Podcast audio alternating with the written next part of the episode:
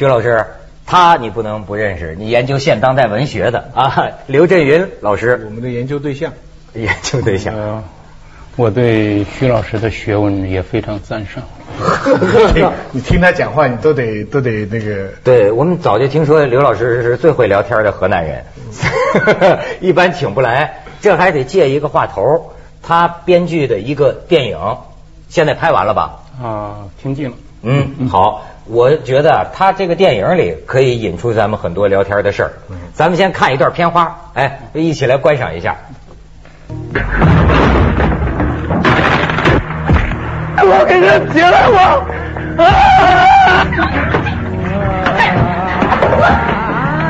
那么二货，难道不是头的事了让你！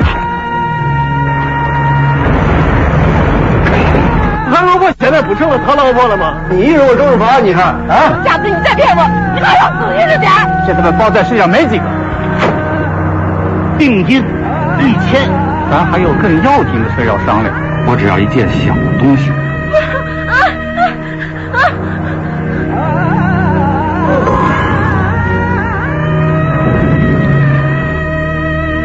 收定金换券。你以为我能受得了呀？东西一交，弄了。我说你拉屎拉那么长时间，这东西不在我手里边。你想干啥呀？我真想一刀把他劈了。确实就离死不远了。电影为什么叫我叫刘跃进呢？嗯，我叫刘跃进的话呢，就是名字来讲的话呢，起得非常随意。因为刘跃进的话呢，是我表哥的一个名字。他呢是主要是讲的话呢，就是工地一个厨子。嗯。然后在街上的话呢，丢了一个包，这个包里呢装着他的全部财产。他在找包的过程中呢，又捡到了一包。这包里边呢有一个 U 盘。嗯。这个 U 盘里边呢就藏着另外一个生活圈，比如讲的话是上社会的几条人命。几条人命，这是一些秘密，可以涉及到人命的秘密。对，呃，这些秘密的话呢，就是牵扯到这些人在生活中各方面的生命，所以好多素不相干的人的话，又开始回头再找刘跃进。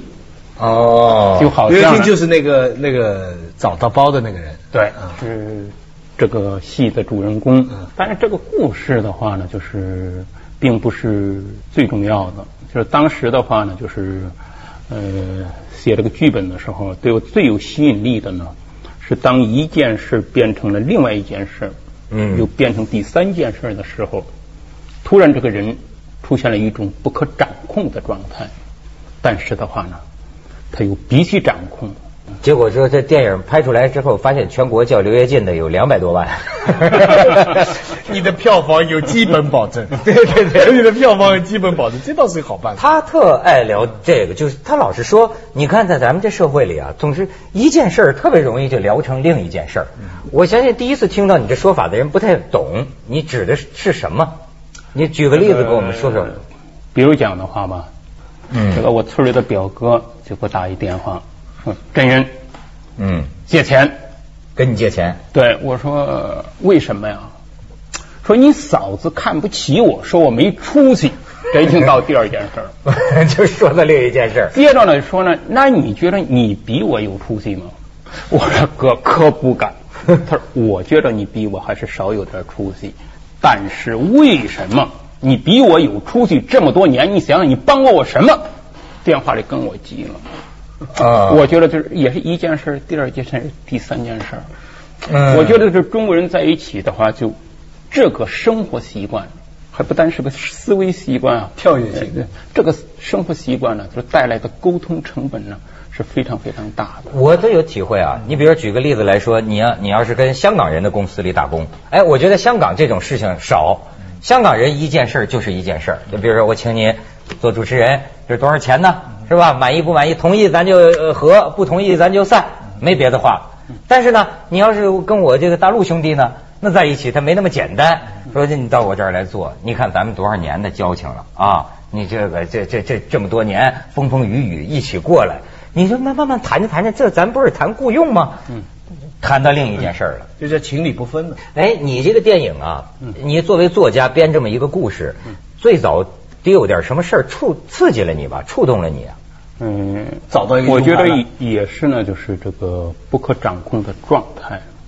那第一个的话呢，就是我是从报纸上看到的，嗯。这也是去年零零六年发生的事儿，说宁夏呀，宁夏，对，一帮这个农民啊，拆这个别墅，这个别墅呢是过去一个高官住的，拆着拆着呀，从顶棚里啊拆出来一个存折，嗯。而这个存折里边有几百万，在搬家的时候啊忘了，这个忘了。哎是两个在世界上从来都不认识的人，因为这个存折发生了一个特别大的关系。啊也因为这个存折的话呢，这个高官就顺藤摸瓜，一溜人全部给拿下。哦，我觉得就是这个互不相干的人，因为一个偶然的事情，突然遇到了一起，又出现了相互不可掌控的状态。我觉得呢，他特别容易出喜剧。就另外一个事儿的话，对我触动比较大，也是零六年的话呢，就是发生的一个比较大的事儿吧。嗯就是伊拉克。伊拉克对又又又想到伊拉克去了啊！嗯这个伊拉克去年的话呢，就是首先的话呢是要把萨达姆给绞死。对呀、咱都看见了。哎，这个呢，就是这个，不管是全世界人民也好啊，是美国也好啊，英国也好啊，两个老大哥说，人绞死没问题，绞的好点儿，万一被人偷拍了，画面不太好，会触犯众怒。手机嘛，是手机拍的。对手机拍的，嗯但是一绞呢，绞了个满脸血，啊，对对对，绞了个满脸血的话，全世界人民都不答应。这两个老大哥呢也不答应，就说呢，是不是还要绞？说还得绞，绞他弟弟。说下一回啊，一定要绞好点儿。绞他弟弟。对，大哥放心吧。第二次绞的时候吧，绞的还不如头一次，头咣当绞掉。哇！接着呢，就说追查原因，是因为啊，就是这个绞绳的长度和伊普拉辛，就是伊普拉辛是萨达姆的弟弟，他们长度和体重在比例上事先没有计算好。嗯，没错。一个政府最重要的帮手就是刽子手啊，从小算数不及格呀。我觉得呢，最这是帮手就是这是最大的喜剧，同时它就存在于最大的悲剧之中。这个最关键的一点就是不可掌控。不可掌控。我我我最近看到一个一个小喜剧细节，我跟你们讲，美国的 CNN 呢是从来不报足球消息的。嗯你说世界杯它偶然报一点，可他最近突然大爆足球消息，嗯你知道为什么？为什么？伊拉克拿了亚洲杯。嗯，哦，哇，他然后向美国人民宣传说，你看伊拉克这个国家在我们的帮助下兴盛了。嗯，虽然他每天这么多暗杀，可是他的足球队居然得到了这么大的成就，播很长的新闻。对。但是接下来评论员说，这些运动员都不住在伊拉克。我跟你讲，你说起这事儿，我跟你讲，伊拉克又一不可掌控的，他不是拿了亚洲杯冠军嘛，群众举国若狂啊，然后就谁都有冲锋枪嘛，打打打打打打死七个，七个。打我说榴弹给打死七个，你说这招谁惹谁了？这就是这种有时候世界啊，你就觉得它很荒诞。他确实觉得一件事儿会变成另一件事儿。不过他们会捕捉他的手机，我就很喜欢。嗯手机就是一个他那种评论界把他们那那一波人叫做新写实主义，他比如什么芳芳啊、池莉啊，嗯但我觉得他是比较冷，他们就是日是把一件事说成了另外一件对对对，他这个作家的，要不说眼光啊，他有时候说的一些感受啊，呃，好像挺深奥，实际啊，每个人都有。你像他说这个，我就很有这种感触，就是有时候你为什么容易得忧郁症啊？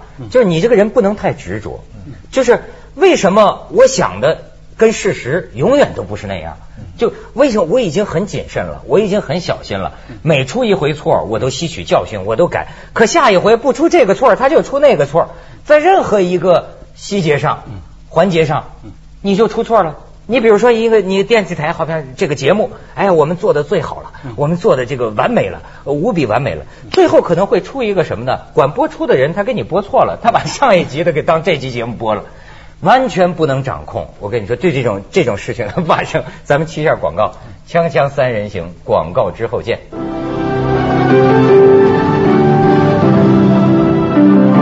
这个电影里就说这个 u 盘。，U 盘里边可能有一些权贵的这个生死秘密哈。我看这个事儿啊，我就特别有感触。你知道我认识一个呃一个老板，这个老板呢出了车祸，他出这车祸你知道是什么车祸？就我刚碰见他，到后后来才知道他就出了车祸，一辆大卡车把他的脚掌、脚骨给压折了。但是你知道当时他是什么情况？喝多了，嘴里呃不是手里拿着烟，这大卡车从他的鼻子尖儿插过去，压他脚掌。然后他呢，他这个手一扬啊，他是这个手表还把这个卡车的车玻璃给打碎了，但是人没事儿，咣叽倒在地上，倒在地上手还是这个姿势的，拿着烟，那么一也也算是个轻伤嘛。后来我就说啊，我就大难不死了，这算。对，我就觉得呢，我挺迷信哈。我说一个人有一个人的运势，我就跟他说，我说你看你出这车祸，就反映你这个人的运势。什么运势呢？富贵险中求。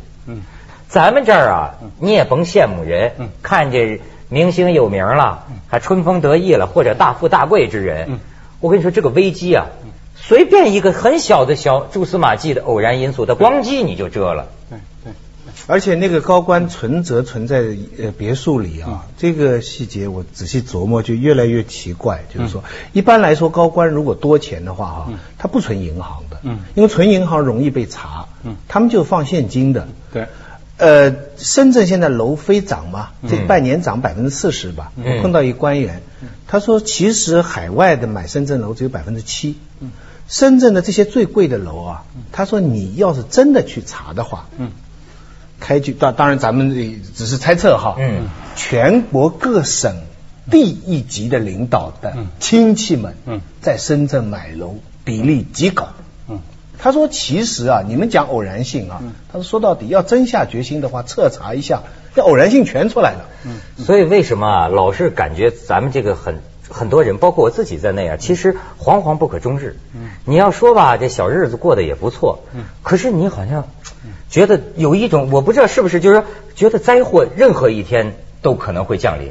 另外的话呢，就是这个不可掌控的状态呢，除了是一个喜剧时代的话呢，还有一个呢，就会让人目光呢。”特别短浅，嗯嗯，他顾不得那么长，就好像一个人似的。你比如像这个人的质量，文涛，质量，质量啊！我要判断一个就是最大的标准，比如讲这个人，他看事情是看两年，还是看二十年，还是看二百年？嗯，他就看了两个月，看两天。我觉得这是判断一个人的质量的一个最基本的一个标准了。哦，哎，这个是很有意思的说法啊。呃。比如讲，要是看二十年的人做事儿，和一个看两天、两个月两个人做事儿，他的出发点，包括他做事的方式，包括最后追求的结果，嗯哼，都是非常不一样的。你看多少年？呃，我看的年头的话呢，是跟窦文涛老师是。比他少一天，少一天，那就是今天，我就看明天。他这个就是说的是一个事情，另外就是那个事情。对，他这个绕弯子。有时候就是我在那个高速路上走的时候啊，我就发现的话呢，就是刚才像那个文涛说的这种惶惶不可终日。比如讲，像我看到好多这种工业园，嗯，好多这种生态园，嗯。这个工业园和生态园的话呢，肯定不是这种当地的老百姓决定的，肯定是当地的最主要的官员决定的。对，但是这个工业园和生态园呢，就拉了一个围墙就扔在那儿了。这就证明他看事情呢，肯定他不知道他在这个位置上能当多长时间。但是呢，他肯定又想做出来政绩。他做出来政绩的目的是什么？这个咱们不是另外一个。大概是这样的情况，就是说他看就是看任期，嗯，所以他这个任期里有这个工业园了，有这个东西可以汇报了，嗯，就行了，嗯。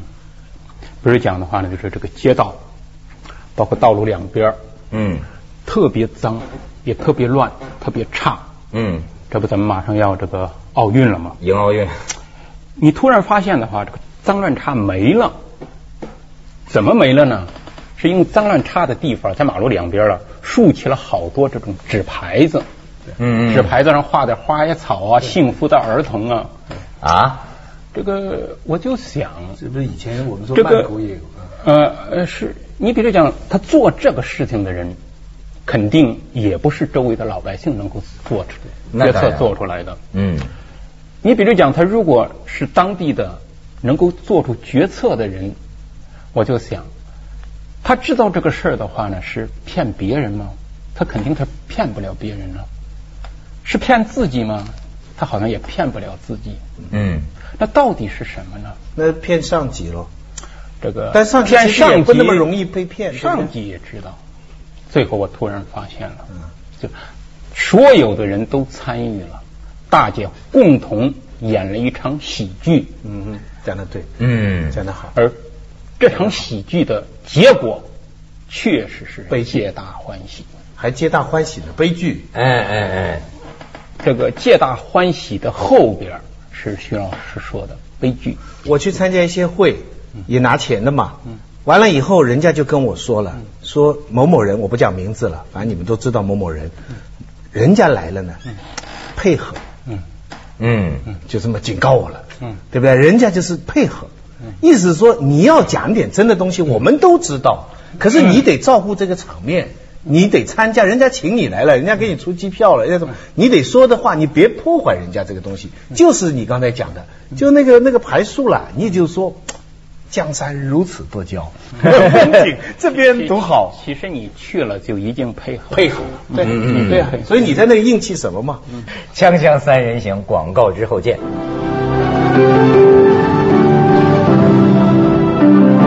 你呃，咱们反正外界看你是成功的作家，对吧？现在进军电影等等，呃，你你自己会不会惶惶不可终日，危机感很重的？就是对于一个创作者来讲的话呢，就是我觉得他最大的危机是什么？就是不是他正在做事情的时候，人做事情的时候都是不累的。比如讲，像窦文涛在主持节目，他就不能说他累。如果这个时候他说他累的话呢，就没法干。那他有一天他就知道什么叫累了。就是我们河南的民工，就是在街头举了一牌子，瓦工，嗯，木工，就是没活干的时候是很累的。嗯，其实主持人，嗯。还是主持人。有一天看到说文涛是举了一谈话类节目，谈话类对，人人贩子把我拐走了，到黑山窑打打中文系老师 在桥下面晃。是啊，作家不都要饭去了吗？当乞丐吗？这个这个创作者来讲的话呢，就是我觉得就是他最惶惶不可终日的时候呢，是在没写东西的时候，或者在写东西之前，就是这个。找一个东西，也跟刚才说这个不可掌控是一样的。你头一天觉得呢，这个东西我想的是好的，是我要找的东西。我觉得特别对于一个创作者来讲的话呢，就是它真正的价值呢是在于不同，而不是相同。对。而这个不同的话呢，你不但要不同于别人，还要不同于以前的自己。他们最大的负担是以前自己的作品。呃，你知道一个人是。过去有句话叫“江山易改，本性难移”。一个人否定自己是非常不容易的。嗯，所以的话呢，从做人的角度来讲啊，毛泽东是个非常伟大的人，海明威也是个非常伟大的人。怎么讲？嗯，他能把自己过去的事情给否定掉。有吗？呃，毛泽东就说过嘛，他一辈子做了两件事嘛，一件事不是那个打败了蒋介石嘛，还有一个就是说呢。